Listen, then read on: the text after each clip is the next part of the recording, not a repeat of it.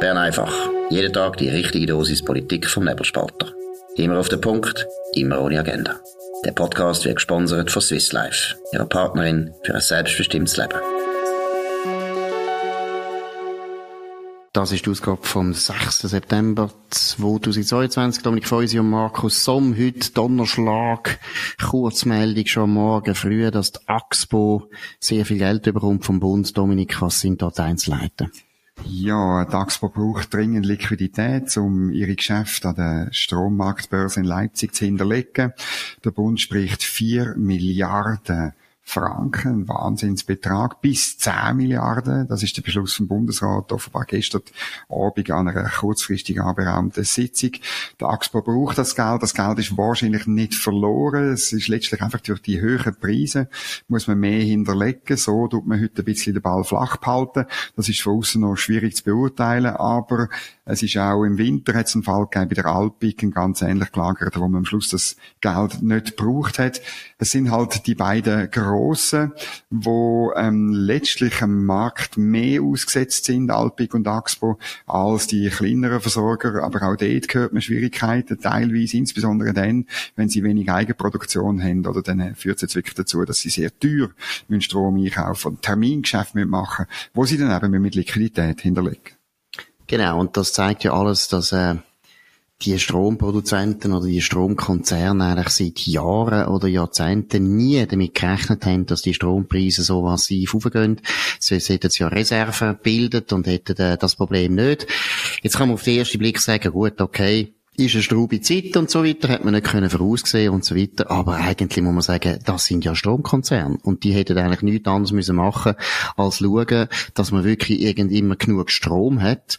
Und dass man jetzt, ich meine, der Putin tut ja nicht den Strom unterbrechen, will ich mal noch betonen, sondern das Gas. Und es zeigt eben, dass der große, faule, äh, Part gespielt wird da von Deutschland. Weil ohne Deutschland hätten wir gar nicht, hätten wir gar nicht das Stromproblem, weil Deutschland zu einem Teil eben sich aufs Gas von Putin verloren hat, auch für die Stromproduktion. Jetzt kann man noch sagen, ja, die Franzosen spielen auch eine Rolle mit ihren AKW und so weiter, aber grundsätzlich ist das der grosse Elefant im Raum, ist der, die ganze Energiewende von Angela Merkel, wo die Linken 20 Jahre lang gelobt haben und gut gefunden haben, wo wir übernommen haben, ist der Flop hoch 5.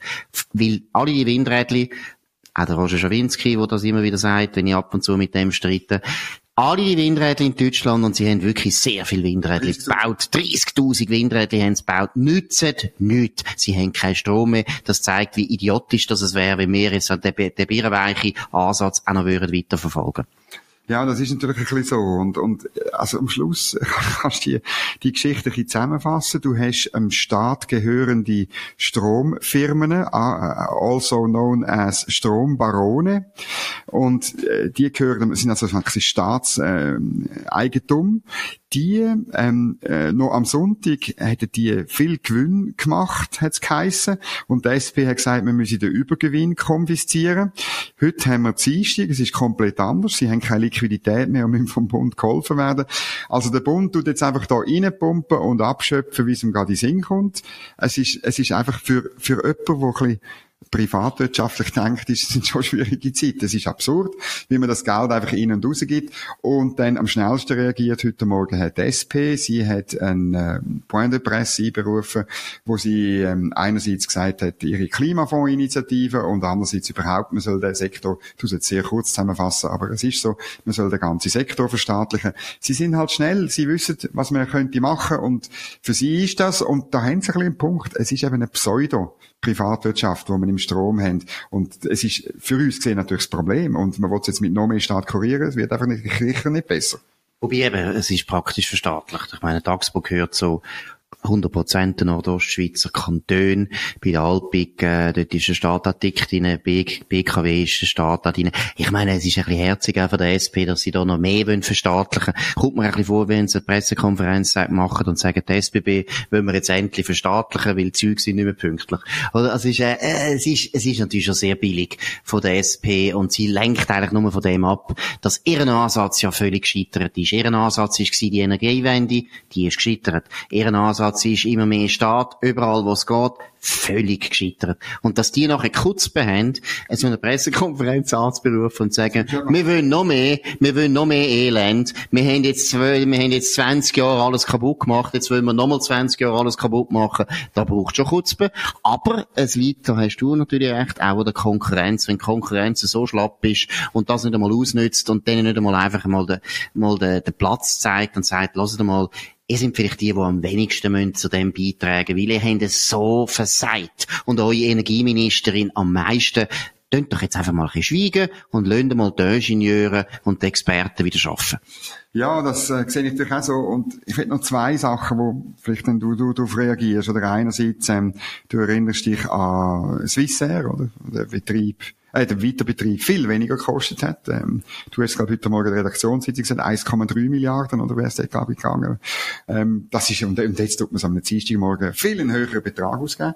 Und das Zweite, was ich noch finde, oder eigentlich müssen wir ja sagen, ja, äh, die Aktionäre von der Axpo müssen da stehen, also die Kantone müssten das Geld zusammen sammeln, äh, insbesondere, und, äh, oder sonst der private ähm, Markt, ich meine, müsste das Geld aufbringen, wenn die Axpo zu weniger Liquidität hat. Jeder private Konzern würde entweder zu Grund gehen oder müsste selber schauen, woher das Geld kommt. Ja, eben zum Beispiel der Kanton Zürich. Nein, ich finde also Kanton, da hast du völlig recht, der Kanton Zürich, der Kanton Aargau, der Kanton St. Gallen ist dabei, der Kanton Appenzell-Innerrhoden ist dabei, Ausserrhoden ist dabei, die haben genug Geld, gerade der Kanton Zürich, wo ja so famose Stimmbürger hat, wo ja jetzt auch wieder nochmal eine Energiestrategie angenommen haben, wo zuerst wieder so nur Absichtserklärungen drin sind und wo niemand weiß, was das denn kostet. Ich finde, der Kanton Zürich soll das übernehmen. Ich finde es eigentlich völlig unnötig, dass der Bund das gemacht hat. Ich verstehe gar nicht, warum. Die Kantone sind genug genug, die haben genug Geld. Sie werden auch noch viel verdienen jetzt mit der OECD-Mindeststeuer. Denen geht's eigentlich gut. Und sonst sollen sie halt wieder mal die Steuern senken, dass nicht alle Unternehmen verlieren an Kanton Zug, wie das zum Beispiel im Kanton Zürich der Fall ist. Ja, das ist ein bisschen so. Und irgendwie habe ich wie, also, man hat manchmal das Gefühl, die Strategie, die jetzt da läuft, das ist so eine Art, Energieausstiegsinitiative. Wir steigen ganz aus der Energieversorgung aus. Das, was da abläuft und wo, wo natürlich Rot-Grün irgendwie, irgendwie auch fördert. Und, und, ähm, die Folgen sind derart extrem. Eben, dass ein Axpo, wo sich, wo sich wo doch noch ein bisschen Energie muss liefern, ähm, sich muss absichern auf dem Terminmarkt. Äh, man hat können lesen, offenbar bis auf drei Jahre raus, oder?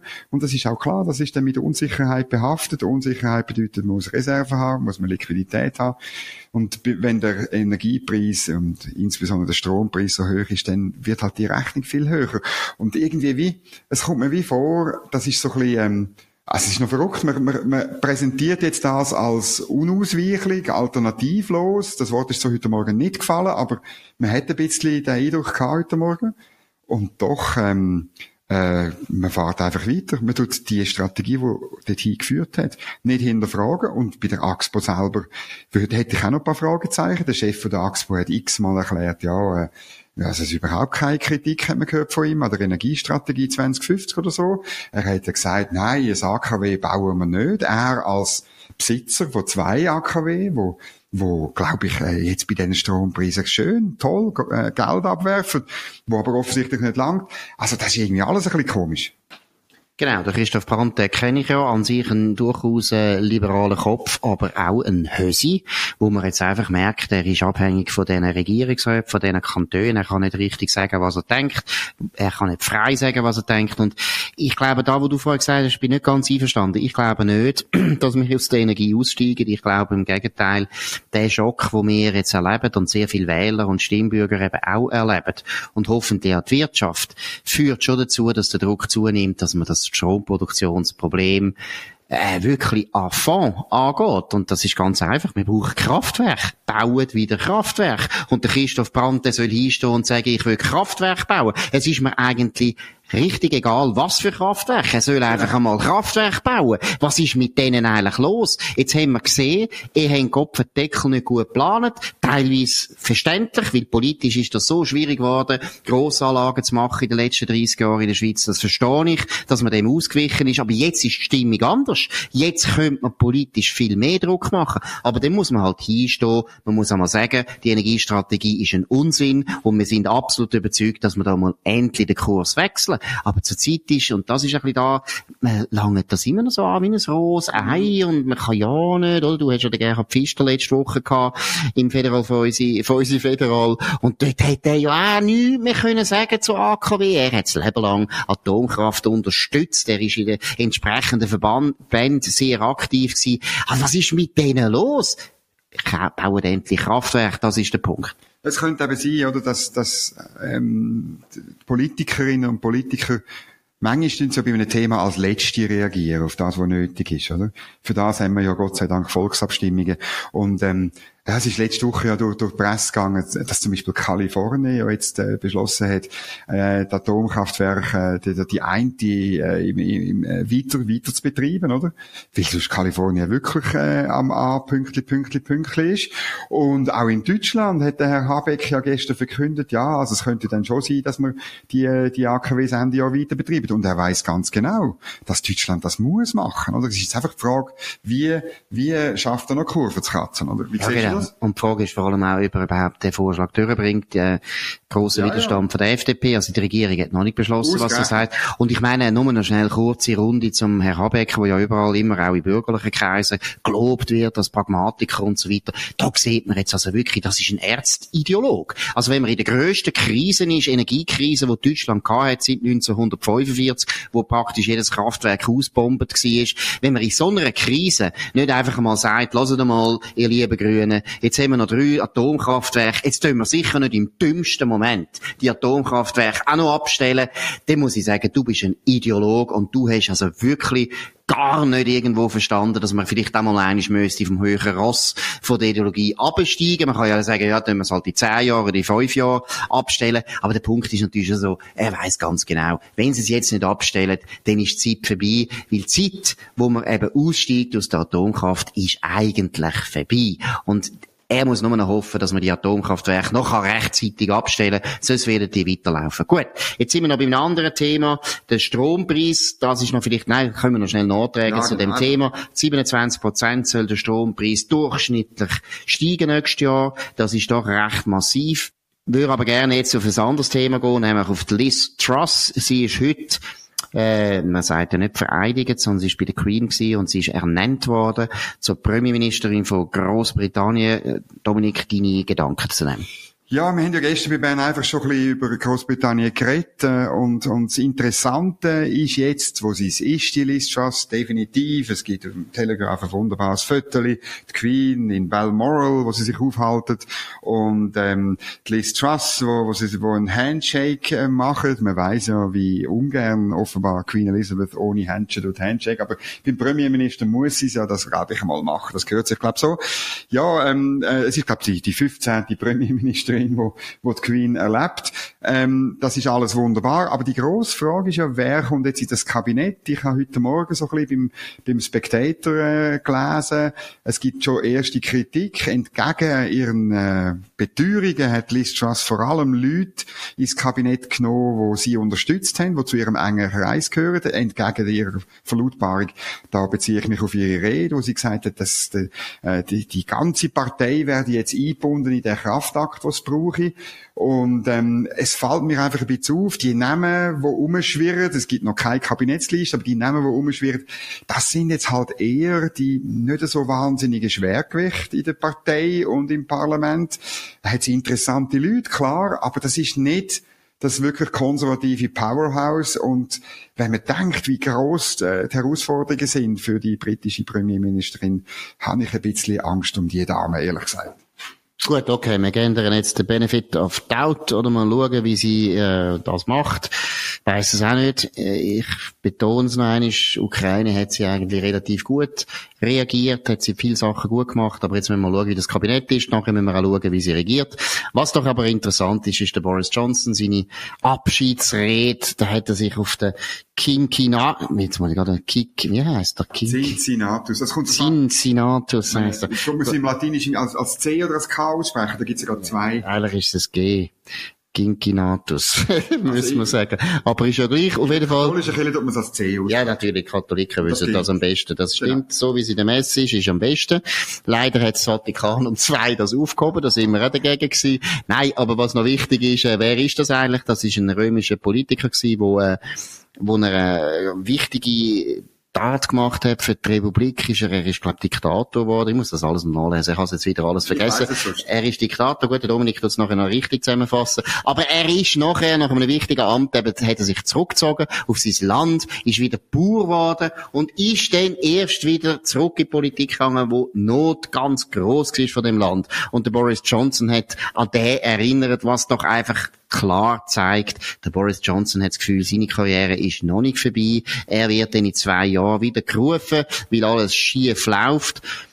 Es gibt ja die Leute, die sagen, der hat unbedingt Liz Truss wollen, weil er das Gefühl hat, die kann das nicht. Und vor allem hat natürlich der Rishi Sunak nicht wollen, weil er gewusst hat, der hat mich eigentlich gestürzt. Jetzt musst du aber noch die römische Geschichte richtig erzählen. Ja, ganz genau ist es ein bisschen so gewesen. Der Cincinnatus ist ein Senator gewesen und da haben sich schon ziemlich, ähm, äh, ja, pensioniert, kann man sagen. Er ist aus seinem Landsitz gewesen. Er ist aber ein berühmter und erfolgreicher Heerführer gewesen und wo Rom hat angegriffen werden, ich glaube, irgendwie von den Vandalen oder irgend so etwas Grusigem, hat man ihn geholt und hat ihm die ganze Macht gegeben. Und so ist er Diktator geworden über Rom und er hat die Vandalen in die Flucht geschlagen oder eben jemand anderes, da bin ich nicht 100% sicher.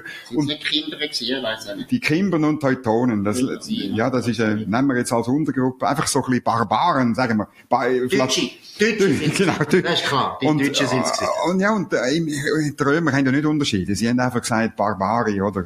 Die sind gekommen. Und nein, und er hat die in die Flucht geschlagen, ist dann vor den Senat äh, äh, getreten und hat seine ganze Macht wieder angelegt, obwohl er noch länger an sich. Die, die, Frist, die man ihm gesetzt hat, wäre noch länger gewesen. Und das ist dann insbesondere von den Founding Fathers in den USA ist das überhöht worden, oder? Also, dass es wirklich in der Geschichte einen Diktator gibt, der Plein Pouvoir hat und dann wieder zurücktritt, oder? Und der George Washington, der ja als erster Präsident und auch als berühmter Heerführer dieser jungen Republik, wo man sagt, er hätte vielleicht sogar die Chance gehabt, eine, eine Monarchie zu errichten, mit ihm und seiner Familie als, als Könige. Er hat ja berühmt in seiner Farewell Address, hat er gesagt, ich gebe meine Macht noch acht Jahre zurück am Volk und so. Und darum ist der Cincinnatus ist in den USA sehr populär gewesen. Darum gibt es auch in den USA eine Stadt, die nach ihm benannt ist, Cincinnati.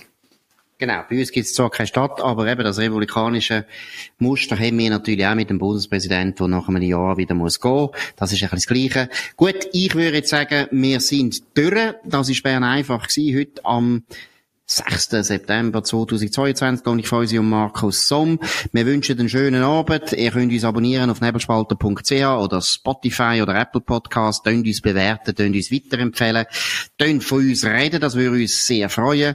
Wir hören uns wieder morgen zur gleichen Zeit auf dem gleichen Kanal und habt's gut. Das war Bern einfach, immer auf den Punkt, immer ohne Agenda. Gesponsert von Swiss Life, ihrer Partnerin für ein selbstbestimmtes Leben.